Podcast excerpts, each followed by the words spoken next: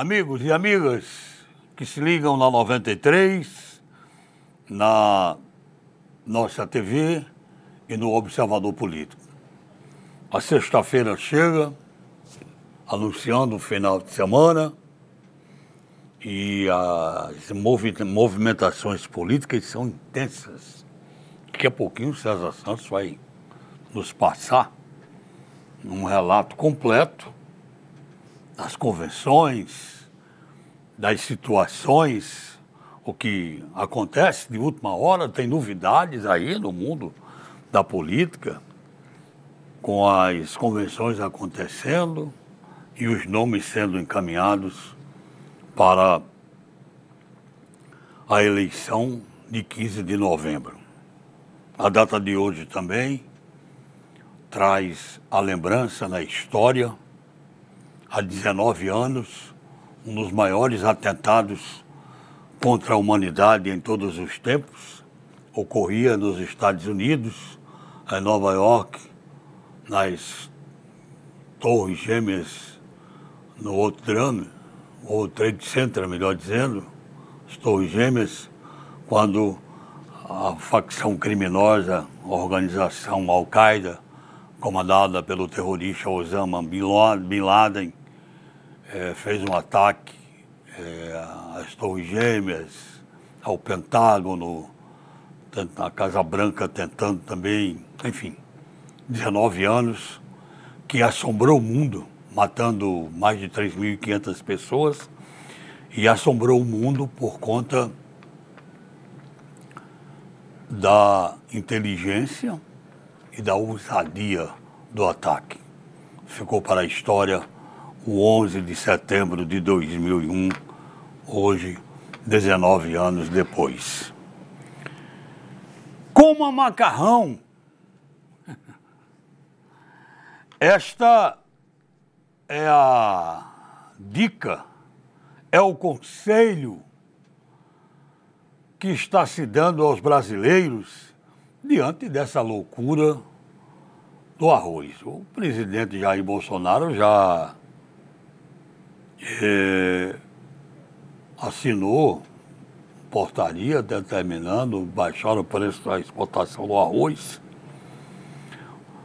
porque o quilo do arroz pode ser vendido, está sendo vendido, pode ser não, está sendo vendido em supermercados, aqui vamos ter ainda a certeza, ao preço de R$ reais, um quilo de arroz, R$ 3,50 passar para oito reais o quilo. Que coisa. E o presidente da Associação Brasileira de Supermercados, João Sanzovo Neto, disse sem minhas palavras que deve ocorrer uma campanha para, as, para o brasileiro substituir o arroz pelo macarrão, pois, segundo ele, não há prazo para que o preço do produto seja reduzido para os consumidores. Necessidades à parte, por conta do preço estratosférico, questão de gosto, quem gosta de macarrão, quem gosta de arroz. Mas a verdade é que é, é uma declaração, é uma válvula de escape até perigosa quando as coisas se tratam, é, quando a questão é aqui no Brasil. Se você manda, manda não, aconselha o povo a comer, trocar o arroz pelo macarrão, Daqui a pouco, como é que vai estar o preço do macarrão? Hein? Você duvida? Eu não. Aquela questão da, da carne. A carne sobe de preço, aliás, a carne subiu de preço também, está dizendo que é de maneira. O próprio presidente da República disse que é de uma maneira inexplicável. O feijão também, está tudo muito mais caro. Aí você sobe a carne, vamos comer frango. O frango subiu de preço. Hã? Uh, vamos comer ovo. Aí o ovo sobe de preço. Aqui no Brasil tem esse tipo de coisa. Se vamos boicotar certas coisas, o arroz, a segura. Mas e aí? Vai dar uma corrida para cima do macarrão, como aqui. Olha, a gente fala até de uma maneira jocosa a esse respeito mas é muito preocupante. Você ainda estamos vivendo uma pandemia e vocês de repente ir às compras, ir ao mercantil, ir ao supermercado, ir à venda, ir a global, é, aos mercados, onde for, e o preço dos gêneros alimentícios disparando. E de repente o próprio governo fica em situação difícil, porque as explicações, é porque a China foi às compras, a questão da safra, que não choveu, mil e uma desculpas, mil e uma uh, respostas. Mas a verdade é que o final disso tudo, o final disso tudo é o bolso de cada um, é o nosso bolso, é o bolso do cidadão. E você imagine o cidadão de baixa renda, o assalariado, aquele que nem salário tem, que está recebendo auxílio emergencial, como fica a situação. Vamos esperar, torcer, tem que saber uh, como administrar, comprando esse, aquele produto, fazendo alternativas na hora da, de pôr a comida na mesa, porque ninguém aguenta um produto que, de, que custa menos de quatro reais de uma hora para outra passar para oito, para sete, enfim. E aí a inflação dispara, e a situação vai se complicando para cada um dos brasileiros. César, boa tarde. Boa tarde, Edmundo. Boa tarde, amigos do Observador Político. A convenção do progressista, nesta sexta-feira, é ponto de partida para a campanha pela Prefeitura de Mossoró. O partido confirmará a candidatura à reeleição da prefeita Rosalba Ciarline e homologará a chapa à Câmara Municipal. A convenção será realizada na Escola de Artes, que fica localizada na Avenida Alberto Maranhão, a partir das 15 horas. Também hoje, o Partido Liberal, o PL, é, confirmou o empresário, ah, confirmou não, oficializou o empresário e político Jorge Rosário como vice na chapa de Rosalva em convenção municipal desta sigla. Ora, Rosalva Ciarline vai para a sua quinta disputa pela Prefeitura de Mossoró com um repertório de vitórias em eleições. Essa caminhada ela foi iniciada em 1988, quando Rosalva disputou a sua primeira eleição e venceu a, aquela, aquele pleito de 88 pela Prefeitura de Mossoró. Ela superou o médico e ex-deputado federal Laírio Rosado. Rosalba obteve 37.307 votos, 49,7% dos votos válidos, superando Laírio Rosado, que recebeu 30.226 votos, ou 40,2% dos votos válidos naquela eleição, Rosalva era filiada ao PDT. Ah, em 1996, teve a segunda disputa, também vitoriosa. Rosalba Ciarline, já no PFL, foi eleita prefeita de Mossoró para segundo mandato, com 57.407 votos, 52,64% dos votos válidos. Superou a principal concorrente, eh, Sandra Rosado, hoje, no, hoje vereadora, na época no PMDB, Sandra teve 26.118 votos, ou 28,50% dos votos válidos. Em 2000, Rosalba Ciarline foi reeleita ainda pelo PFL, obtendo 57.369 votos, ou 54,86% dos votos válidos. É, Rosalba superou a concorrente Fafa Rosado, que teve 42.530 votos, 40,67% dos votos. Ah, em 2016, a última disputa de Rosalba pela Prefeitura de Mossoró, também vitoriosa, Rosalba venceu com 67.476 votos, 51,12%, superando o empresário Tião Couto, do PSDB, que recebeu 51.990 votos, 39,39% dos votos válidos. Rosalba já estava filiada ao progressista. Portanto, essa a caminhada vitoriosa de Rosalba em quatro disputas pela prefeitura de Mossoró.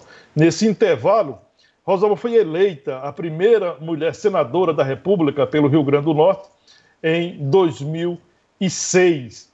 E quatro anos depois, em 2010, Rosalba foi eleita governadora do Rio Grande do Norte. Essa eleição de 2010 foi registrada a maior votação uh, de Rosalba, tanto em números concretos como eh, na, na porcentagem de votos naquele pleito para o governo do estado em 2010. Rosalba recebeu dos moçoroenses 84,92% dos votos válidos. Portanto, é, a, o progressista é, homologará daqui a pouco a candidatura à reeleição da prefeita Rosalba Ciarline e a chapa Rosalba Jorge do Rosário.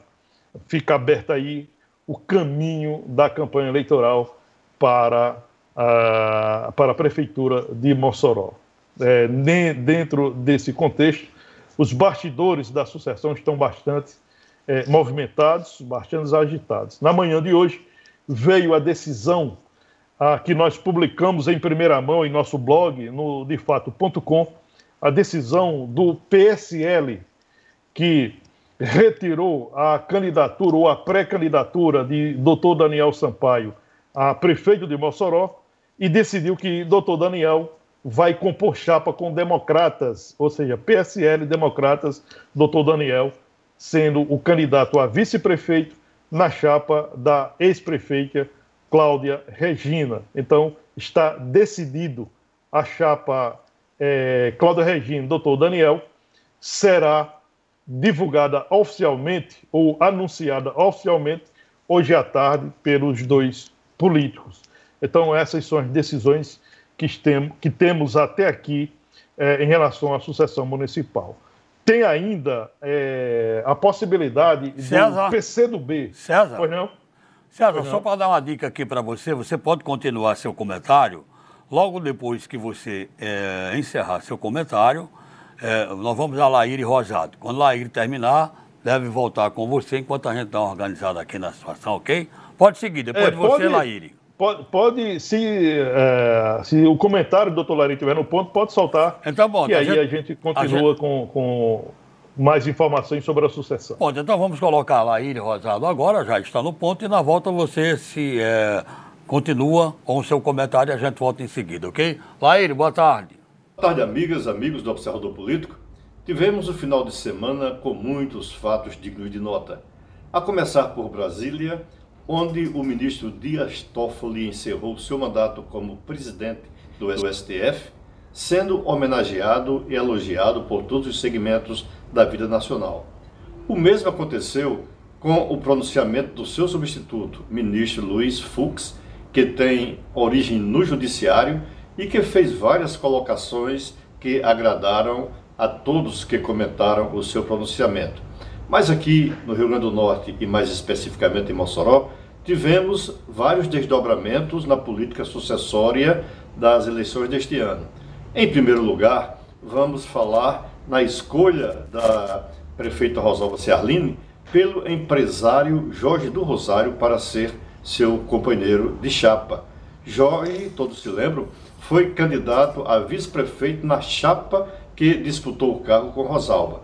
Mas agora ele foi trazido ao campo da prefeita, ao campo político, para ser seu candidato a vice-prefeito. Quanto à atual vice-prefeita, a dentista Nayara Gadelha, tomou conhecimento mais pela imprensa de que por comunicados pessoais. Outro fato digno de nota foi a ex-prefeita Cláudia Regina readquirir seus direitos políticos e partir para uma nova candidatura a prefeita de Mossoró. Até hoje pela manhã, falava-se que ela tentava atrair o líder bolsonarista de, em Mossoró, doutor Daniel Sampaio, para ser seu companheiro nessa disputa. E o terceiro fato também que eu quero registrar foi a decisão da vereadora Sandra Rosado em deixar o cargo no próximo ano não mais disputará o cargo de vereador, passando essa responsabilidade da campanha política da candidatura municipal à Câmara para Larissa Daniela Rosário, ex-deputada estadual por vários mandatos. Dessa forma, são acontecimentos que terão repercussão na política local e também na nacional, no caso da posse do ministro Luiz Fux. E ainda teremos algumas convenções neste final de semana. A data final será 15 de setembro e até lá, com certeza, nós teremos novos acontecimentos, novos fatos importantes que merecerão comentário aqui no programa Observador Político. Desejo a todos um bom fim de semana, um grande abraço e até segunda-feira, se Deus quiser. Olha, é, só uh, corrigindo um pouco, né? O comentário de Dr. Laire certamente foi gravado. É, eu acho que nas primeiras horas da manhã nós já é, colocamos aqui em primeira mão que está decidido. O Dr. Daniel Sampaio, do PSL, aceitou o convite para ser o vice na chapa da ex-prefeita Cláudia Regina. Isso está definido. Nós noticiamos em primeira mão no nosso blog, no defato.com, e Cláudia e é, Daniel Sampaio irão anunciar, oficializar numa, hoje à tarde, é, através das suas redes sociais. Bom, a, agora o que nós temos bastante movimentado de bastidores é a questão do PCdoB. O PCdoB, até aqui, tem mantido a pré-candidatura do geólogo e professor Gutenberg Dias à Prefeitura de Mossoró mas esse partido está negociando. Negociando o quê? Negociando uma melhor posição por entender que é preciso é, uma união de forças para enfrentar a prefeita Rosoba Ciarlino, uma vez que o PCdoB reconhece que Rosoba é favorita a vencer o pleito de 15 de novembro. Então, o que é que o PCdoB está discutindo? Ah, ele tem convite do PT, para indicar o vice da candidata Isolda Dantas e tem convite do Solidariedade para indicar o vice do Alisson Bezerra. Então o PCdoB está discutindo essas duas possibilidades. Se o ouvinte e telespectador me perguntar, eu penso que o caminho natural do PCdoB é, seria a, a composição com o PT. Por quê? Porque o presidente estadual dessa sigla, né, é, Antenor Roberto, ele é atual vice-governador. Vice-governador de Fátima Bezerra, que é do PT. Então, a aliança PT e PCdoB é é uma aliança histórica que vem se repetindo ao longo das eleições, tanto no âmbito do município quanto é, estadual e nacional. Então, essa discussão está nos bastidores. O PCdoB realizará sua convenção amanhã, dia 12, e até lá, evidentemente, o partido tomará uma decisão. É, se o Alisson Bezerra não conseguir convencer o PCdoB, provavelmente o Solidariedade terá é, a chamada chapa por sangue. Por quê? Porque até aqui todas as portas que o deputado Alisson Bezerra bateu em busca de um vice, ele recebeu não como resposta. A mais recente foi o convite feito à presidente da Câmara Municipal de Mossoró, Isabel Montenegro, que é do MDB.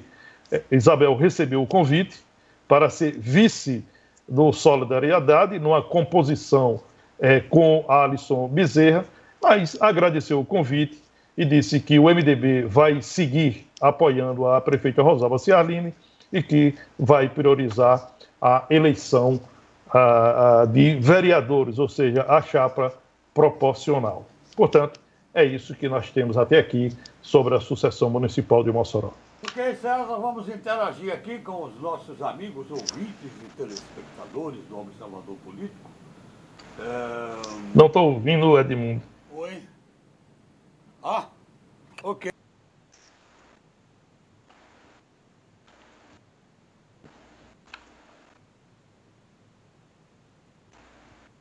Corando mundo.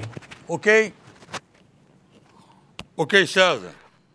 Pronto, aí tá nós okay, fizemos, tá okay. a, tá fizemos okay. Edmundo, tá fizemos um levantamento, né? Fizemos um levantamento e aí certamente ah, chegarão perguntas dos nossos ouvintes e telespectadores e aí a gente vai é, seguindo com, com o nosso pensamento em relação ao pleito municipal. Valeu, César. Olha, vamos interagir aqui com os nossos amigos, ouvintes e telespectadores. Ó.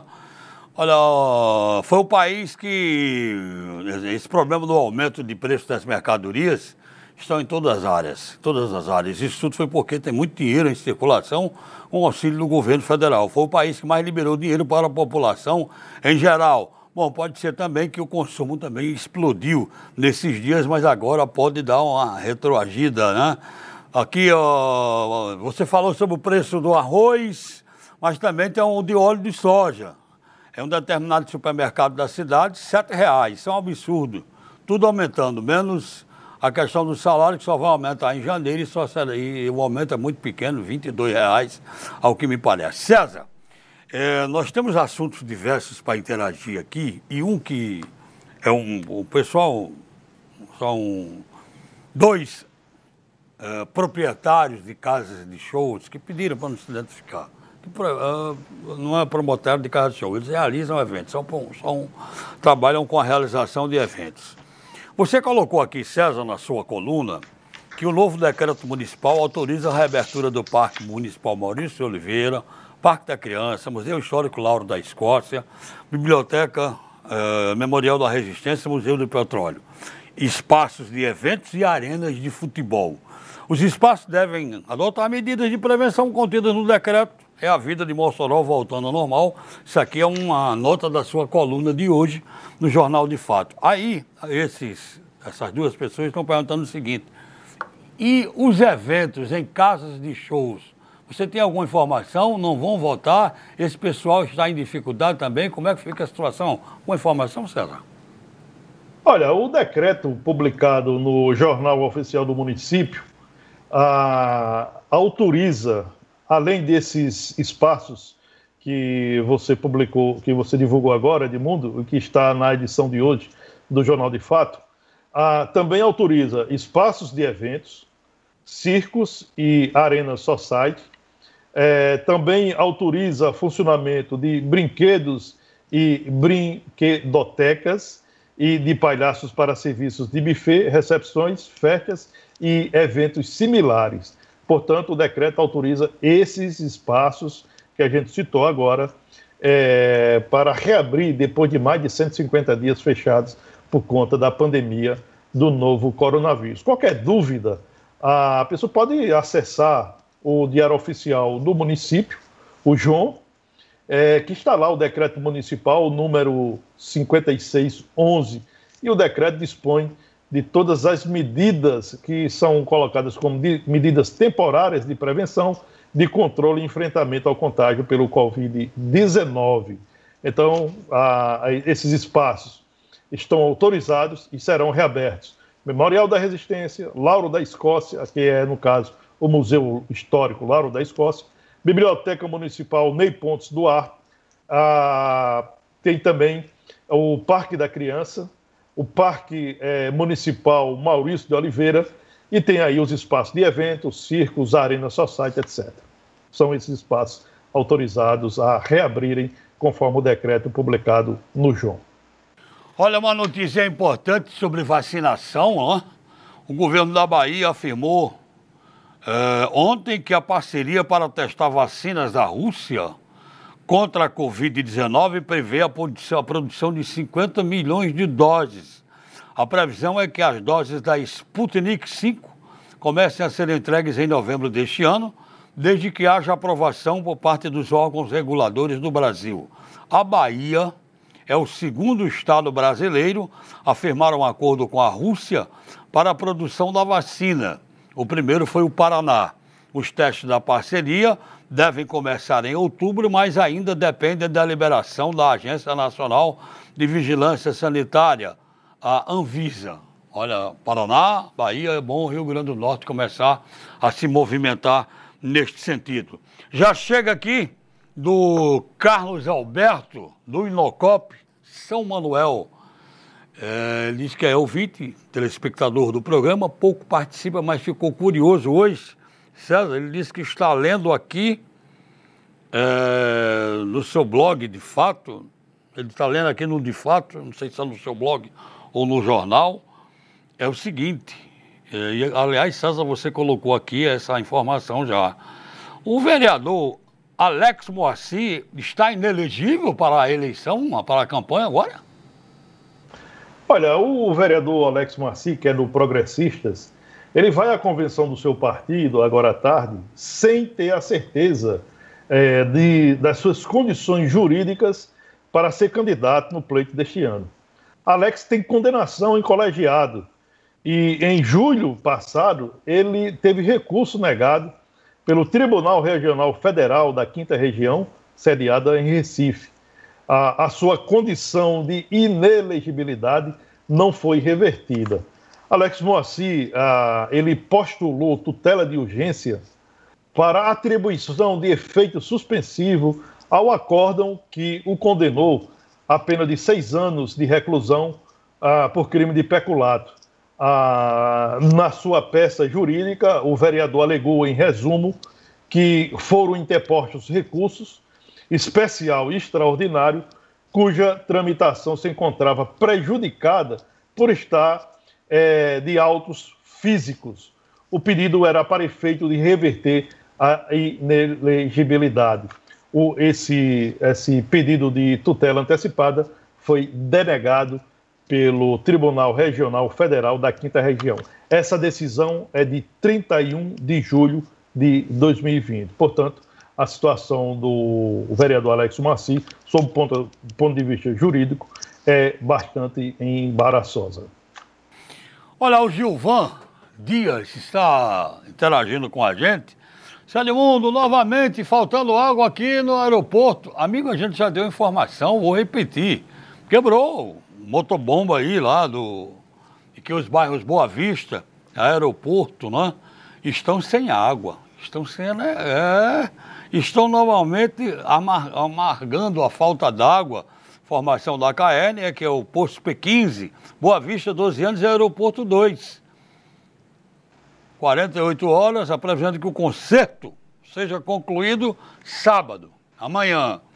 Mas é preciso dizer que após o retorno do sistema, no sábado, o abastecimento precisará de um prazo de até 48 horas para estar completamente normalizado. Portanto, você tem que ficar conscientizado, você, Gilvan, e o pessoal residente do Aeroporto 2, Boa Vista e 12 anos, que água mesmo só segunda-feira, quando tudo estiver dentro da normalidade.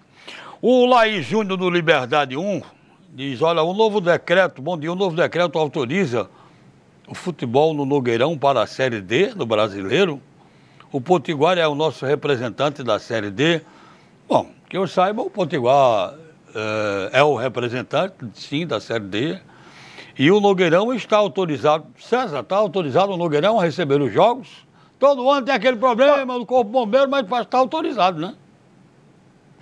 Eu, vamos checar aqui é, direitinho a situação do estádio é, Leonardo Nogueira, Manuel Leonardo Nogueira, Nogueirão, para a gente trazer a informação precisa para o nosso, o nosso ouvinte telespectador, né? Vou checar aqui e a gente traz no programa uma, uma definição em relação ao Leonardo Nogueira. Ok, ok, importante. César, olha, eu quero trazer aqui a informação, está ainda sobre água, em Felipe Guerra, na cidade de Felipe Guerra, tudo seco. A informação lá que o poço secou. Bom, nós não temos ainda a informação mas vamos também procurar saber o que é que está acontecendo, procurando saber da Caerne o que está realmente acontecendo na cidade de Felipe Guerra. Olha, a Catedral de Santa Luzia será cenário de uma live e de um lucernário no sábado, amanhã, dia 12, a partir das 18 horas. Haverá uma homenagem aos profissionais da saúde, justíssima homenagem. Na linha de frente, profissionais da saúde perderam suas vidas cuidando para que outros sobrevivessem e no combate à Covid-19. Então a live estará nesse sentido e também o lançamento da edição 2020 da Festa de Santa Luzia. O evento será fechado ao público com a presença apenas de alguns convidados. Ó, e transmitido ao vivo pelo canal, pelo canal 10 da TCM, uh, pelo YouTube, Facebook da Paróquia de Santa Luzia, pela Rádio Rural de Mossoró e redes sociais das paróquias da Diocese de Mossoró. Será, portanto, é, neste sábado, 18 horas, esta live. E o padre Flávio adianta a presença, o vigário-geral da Diocese, pároco de Santa Luzia, o padre Flávio Forte de Melo, adianta que a presença de artistas como Giannini Alencar, doutor Everaldo Rodrigues, Aline David, eh, Anderson Mota, eh, André da Mata, que estarão presentes, que ajudarão na realização da live e no rito do lucernário, simbolizando a luz de Jesus que vence sempre as trevas do mal. Portanto, um grande evento esse, é, que será realizado pela Diocese, lançamento da festa de Santa Luzia e também essa live que será realizada.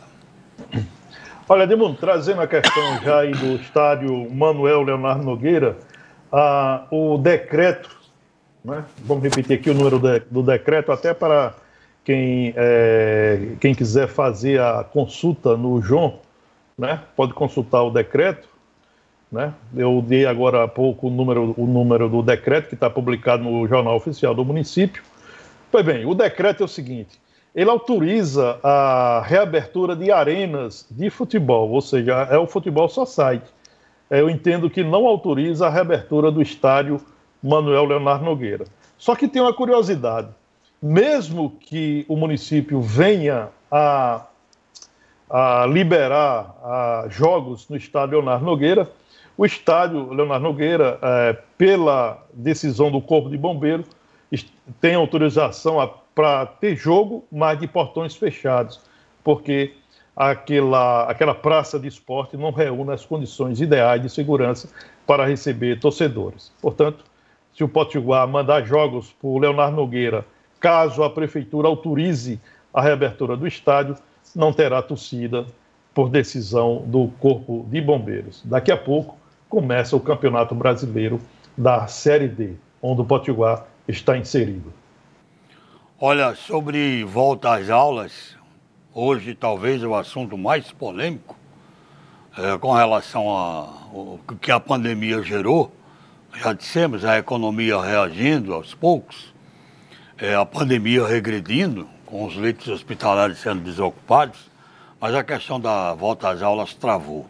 E tem uma informação aqui: a Justiça do Trabalho no Rio de Janeiro concedeu uma liminar nesta quinta-feira, ontem, suspendendo a volta às aulas nas escolas e faculdades particulares daquele estado, até que exista uma vacina ou algum tipo de comprovação de que a reabertura dos estabelecimentos de ensino é segura para professores, alunos e a sociedade de um modo geral. Escolas e universidades que convocarem professores para atividades e aulas presenciais poderão receber uma multa diária de 10 mil reais.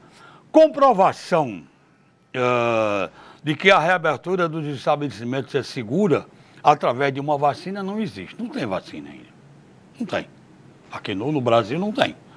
No mundo inteiro praticamente não tem, a não ser a Rússia que anunciou.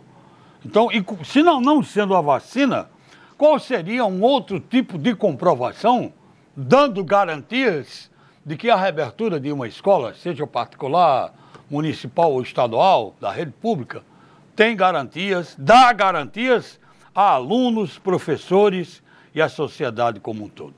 É uma decisão judicial que, diante dessa questão de volta às aulas no país inteiro, pode ganhar é, adeptos e seguir pelo país afora. É uma situação realmente dificílima de se resolver, não resta a menor dúvida. Edmundo, ah, só o, passar aqui o número do decreto né, que autoriza a reabertura desses espaços que a gente é, divulgou agora há pouco é o decreto número 5.800, de 9 de setembro de 2020. Portanto, consulte lá o decreto que está lá, o que está autorizado ou não para voltar a funcionar. Em relação à decisão aí do magistrado, Edmundo, É, eu, eu, eu, tenho uma curiosidade muito grande e uma coisa que me incomoda. O magistrado tomou uma decisão derrubando um decreto para proibir o retorno das aulas presenciais. Será que, por que será que o mesmo o magistrado não assina uma decisão derrubando o decreto que reabriu as praias do Rio de Janeiro? No último feriado, milhares e milhares de pessoas estavam nas praias do Rio de Janeiro. Então, eu entendo que para nossas autoridades, praia é prioridade e ensino público não. O ensino fica para depois, a praia é agora. Então, eu penso que as praias estão recebendo muito mais gente do que as escolas públicas.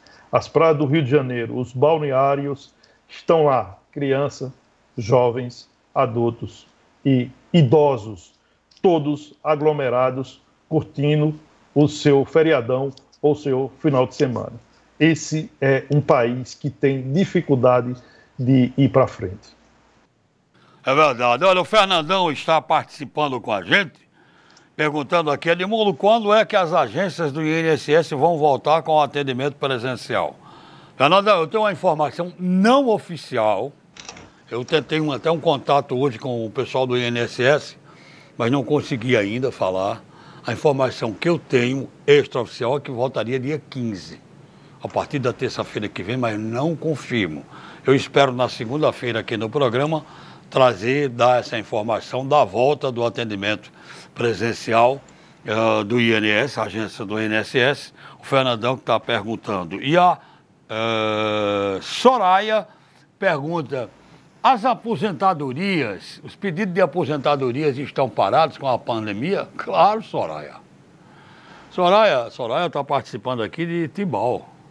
Soraya, pode ter certeza disso. Existem mais de 2 milhões de aposentadorias encalhadas, paradas, por conta da academia. O governo disse que ia chamar o exército, ia chamar quem estava de férias, mas a verdade é que o que sai é na base do conta-gota, no pinga-pinga. Todo o trabalho que precisa, quem pediu aposentadoria agora, pode ter certeza que vai ter que esperar muito mais daquilo que ele pensava que poderia para receber os seus aposentos, porque na verdade a pandemia deu uma travada em tudo. Eu, foi a informação que eu tive, eu vi um dia desses aí, num aplicativo desses de notícias no site, 2 milhões de aposentadoria, muita coisa para liberar, não é? Então vai ter que ser no pinga-pinga. O João Carlos, João Paulo, perdão, está dizendo assim, César, não pare de dar, não pare de dar notícias políticas. Valeu um bocado, continuamos, né, César? É. Mas deixa eu fazer só uma, um registro aqui em relação a essa questão diante do INSS, Edmundo. Olha, a Secretaria Especial de Previdência e Trabalho, perdão, do Ministério eh, da Economia e do Instituto Nacional de Seguridade Social, INSS, eles decidiram adiar até o dia 14 de setembro o retorno gradual e seguro do atendimento presencial nas agências da Previdência Social. Portanto, esse retorno se dará na próxima segunda-feira, dia 14 de setembro. Desta forma, o atendimento exclusivo por meio de canais remotos será também, ou, ou seja, será não, foi prorrogado só até hoje, 11 de setembro. Portanto, o atendimento exclusivo por meio de canais remotos, ele será feito só até hoje, 11 de setembro, e continuará sendo realizado ah, de, de outra forma, ou seja, com, com menor intensidade, após a reabertura das agências. Os, esses prazos aí que eu estou citando, eles constam de uma portaria conjunta, a portaria número 46, publicada no Diário Oficial da União na, na, no dia 24 de agosto. Portanto, o retorno gradual do atendimento é, presencial nas agências do INSS será retomada na segunda-feira, dia 14 de setembro. Obrigado pela notícia correta. Eu não tinha essa notícia, César trouxe aí. Portanto, Fernandão e quem perguntou, É, atendimento presencial nas agências do INSS a partir de segunda-feira, dia 14. Sobre volta às aulas, aqui está se fazendo uma colocação. Quem vai pagar professores, já que os colégios não podem ter aulas? Professores, funcionários, é uma boa pergunta que a gente sabe que os colégios da rede uh, particular de ensino estão com as mãos na cabeça. O faturamento vem dos alunos, né, que pagam, os pais dos alunos. Sem aulas, meu amigo, o negócio realmente está complicado. César, prepare aí uma pauta política, por favor, para a volta do nosso segundo bloco, porque estão perguntando aqui, não fizeram nem a pergunta, pediram para você falar mais a respeito de convenções, já deu uma geral aí, e de sucessão municipal agora em 2020. Olha, dando sequência às notícias e as informações de bastidores da sucessão municipal, é, temos aí a, essa convenção do Progressistas agora às 15 horas e o partido da prefeita é, Rosalba Ciarline, que é candidata, que será candidata à reeleição, ela já conseguiu, esse partido já conseguiu aliança ah, na, na majoritária de quase uma dezena de siglas. É, pelo menos a, as articulações apontam para isso, e evidentemente que esses partidos precisam é, confirmar esse apoio em suas convenções. Então, progressista, essa coligação que vai respaldar a candidatura de Rosalba Ciarline e Jorge do Rosário, é, tem é, a, o Progressistas, tem o Partido Liberal, Republicanos, MDB, PSDB, Patriotas, é, Cidadania, PSC e PDT. Patriotas e Cidadania precisam é, confirmar isso, esse apoio em suas convenções. Há articulações de bastidores que podem ampliar esse número de partidos no arco de aliança em torno da chapa Rosalba é, Jorge do Rosário. Já a pré-candidatura de Isolda Dantas, que é pré-candidata a prefeita pelo PT, é, conseguiu o apoio já oficializado, já homologado do PROIS. O PROIS, que é presidido ah, pelo vereador Genilson Alves, realizou a sua convenção municipal ontem à noite, é, homologou 32 nomes à Câmara Municipal e também oficializou aliança majoritária com o PT de Isolda Dantas. O PT espera ainda oficializar o apoio do Avante, é, que tem no município de Mossoró o odontólogo proprietário da HGO, Vanderlando Carolino. O PT também, como eu frisei no início do programa, está é, dialogando com o PCdoB. Já o Solidariedade, que vai respaldar a candidatura de Alisson Bezerra, até aqui não anunciou nenhum nome, nenhum, nenhum outro partido para sua aliança.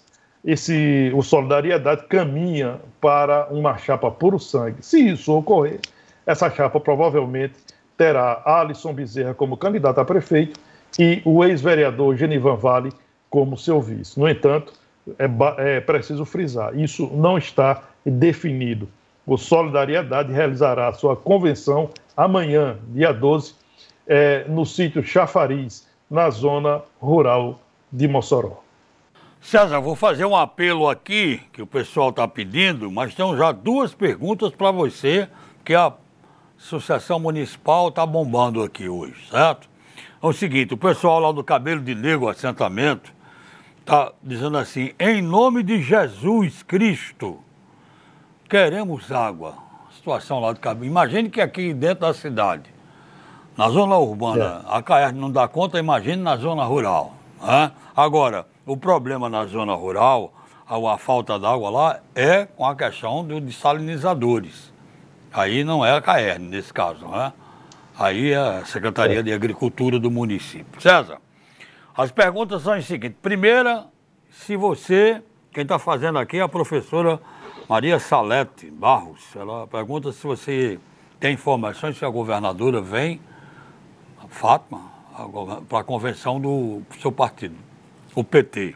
E a outra, a pergunta aqui é do Giovanni está sempre participando com a gente, o GPS, Giovanni Pereira Salles. Ele diz o seguinte: na sua opinião, César, como jornalista, qual vai ser o discurso de Cláudia Regina? Qual vai ser o palanque de Cláudia? Oposição a Rosalba, que praticamente foi quem a elegeu em 2012, é de esquerda, é de direita? Como Cláudia Regina vai se pronunciar aos cidadãos? Essas duas perguntas para você. Olha, é, Cláudia Regina, ela tinha uma situação bem delicada, né? Porque ela fez carreira política, ela construiu carreira política, toda ela no rosalbismo, né? Foi o rosalbismo, ah, com aliança com o agripinismo, né, liderado pelo ex-senador José Agripino Maia, presidente do DEM, que deu vida a Cláudia Regina na política. Cláudia Regina foi auxiliar de Rosalba nos três eh, primeiros, nas três gestões primeira de Rosalba Ciarline. É, Cláudia Regina chegou à Câmara Municipal com os votos do Rosalbismo. Cláudia Regina foi vice-prefeita de Fafá Rosado, também com, o, é, com decisão do Rosalbismo.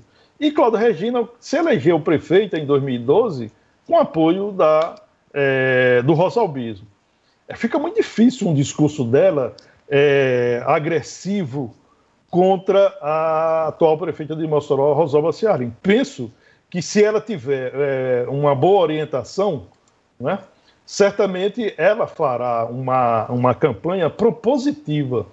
Ela fará uma campanha é, com propostas para Mossoró e não de forma agressiva.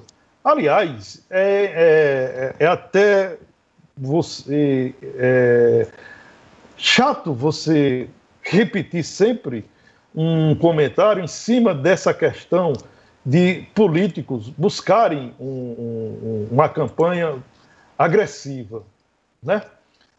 É, é, mas infelizmente isso acontece. A gente já está vendo isso nas redes sociais. Eu já até, já até comentei sobre isso. Né? Aquela é como aquela coisa, aquela aquela máxima ou aquela visão ó, observada pela rainha Elizabeth II. Né? Sempre foi fácil odiar e destruir.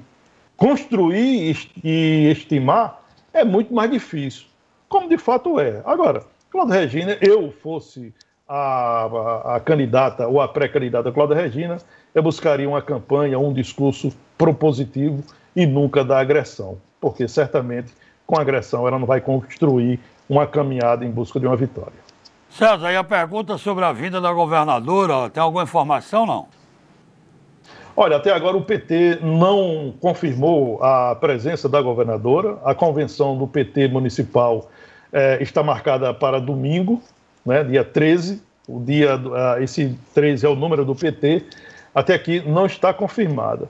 É, eu, não, eu, não, eu acho pouco provável que a governadora é, Fátima Bezerra venha para uma convenção onde a militância do PT ah, e ah, os movimentos sociais vão estar presentes.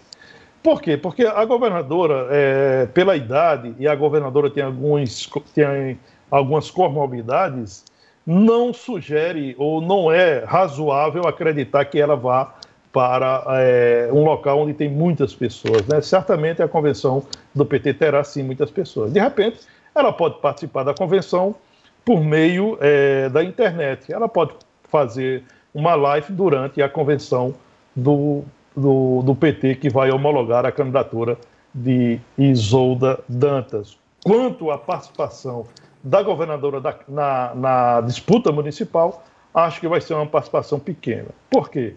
Porque o PT de Mossoró vai procurar o máximo possível é, afastar a imagem da governadora da campanha de Isolda Dantas. Por que isso? Porque a governadora Fátima Bezerra ela está com um índice de reprovação popular muito alto. Uma pesquisa recente apontou que 63% do eleitor não votaria num candidato apoiado pela governadora do Rio Grande do Norte. Então, você ter a companhia de, um, de ter um apoio com esse nível de desaprovação popular é muito ruim.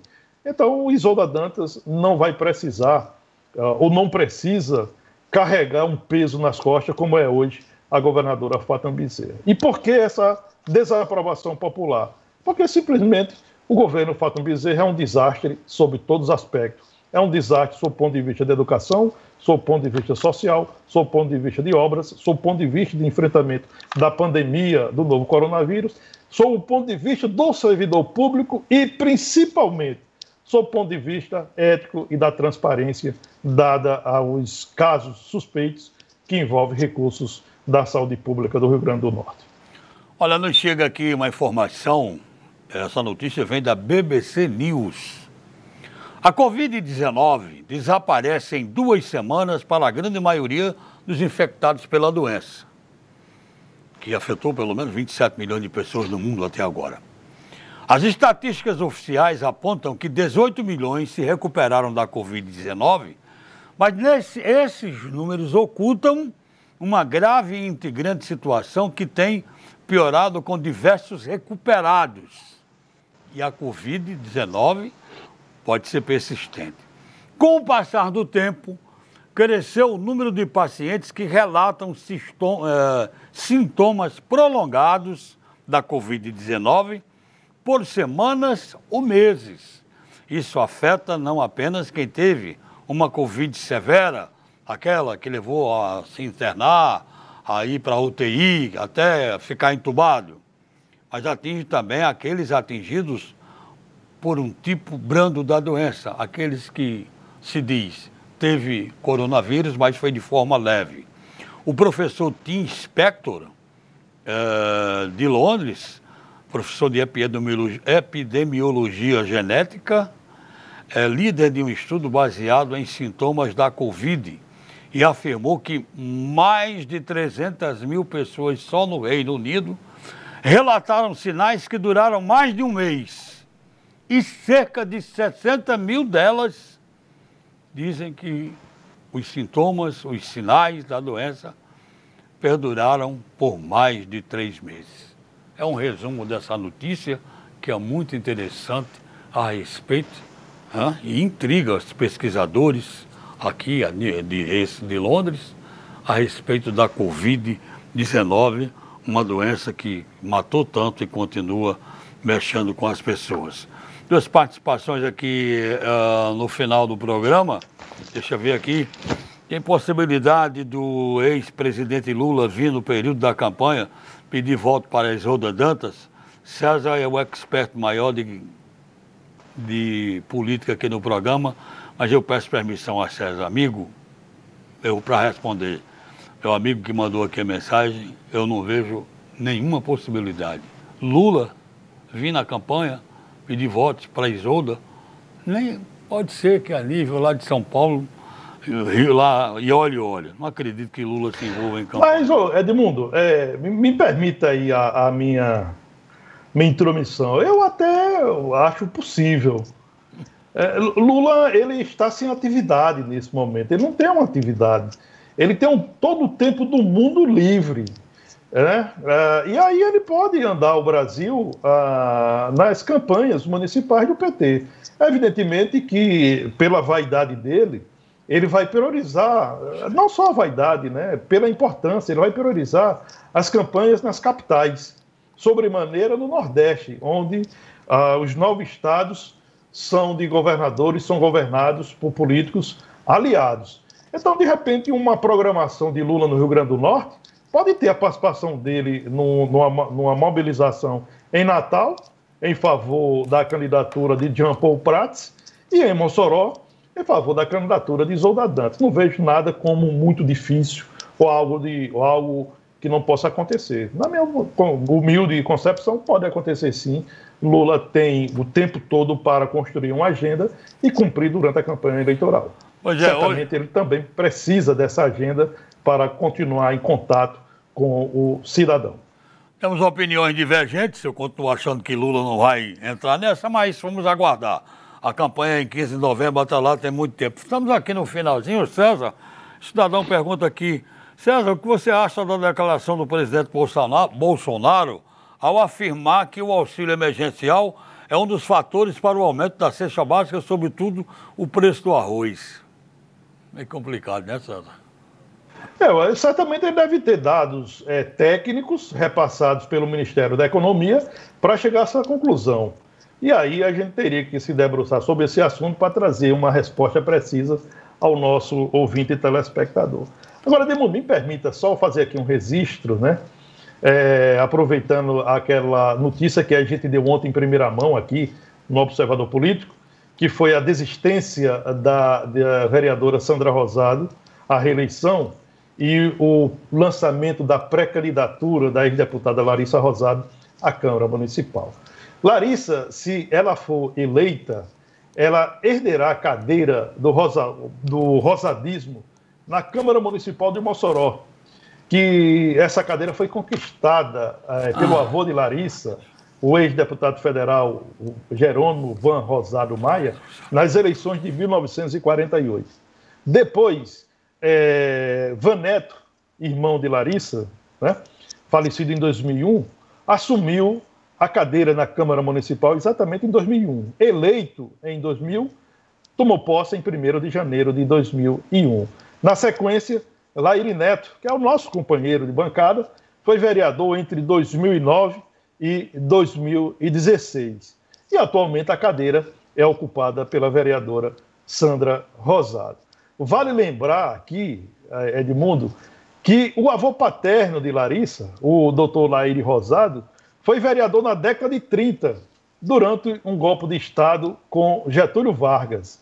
Ele é, teve um mandato cortado né, e depois não quis retornar. Isso na, na década de, de, de 30. Portanto, Larissa Rosado, sendo eleita, sentará na cadeira uh, ou ocupará a vaga na Câmara Municipal, onde o seu avô materno, Van Rosado, e o avô paterno, Laire Rosado, eh, estiveram presentes em décadas passadas. Rapidinho, porque já passamos da hora. O eleitor com 70 anos, se não for votar, precisa se justificar perante a justiça? Não. Não? não. 70 anos está liberado. Não, é, precisa não votar? Precisa se justificar. Ok. Vamos lá, César. Fecha aí a sua parte. Olha, terminando a semana, não é, Edmundo? A semana bastante concorrida. E aqui o nosso sentimento do dever cumprido. Olha, a virtude é uma consequência do hábito. Nós nos tornamos o que fazemos repetidamente. Aristóteles, o pensador. Uma boa tarde a todos, bom fim de semana e até segunda-feira. Ok, bom fim de semana, com cuidados, hein, devidos e necessários. E até segunda, se Deus quiser, a gente se vê por aqui. Tchau.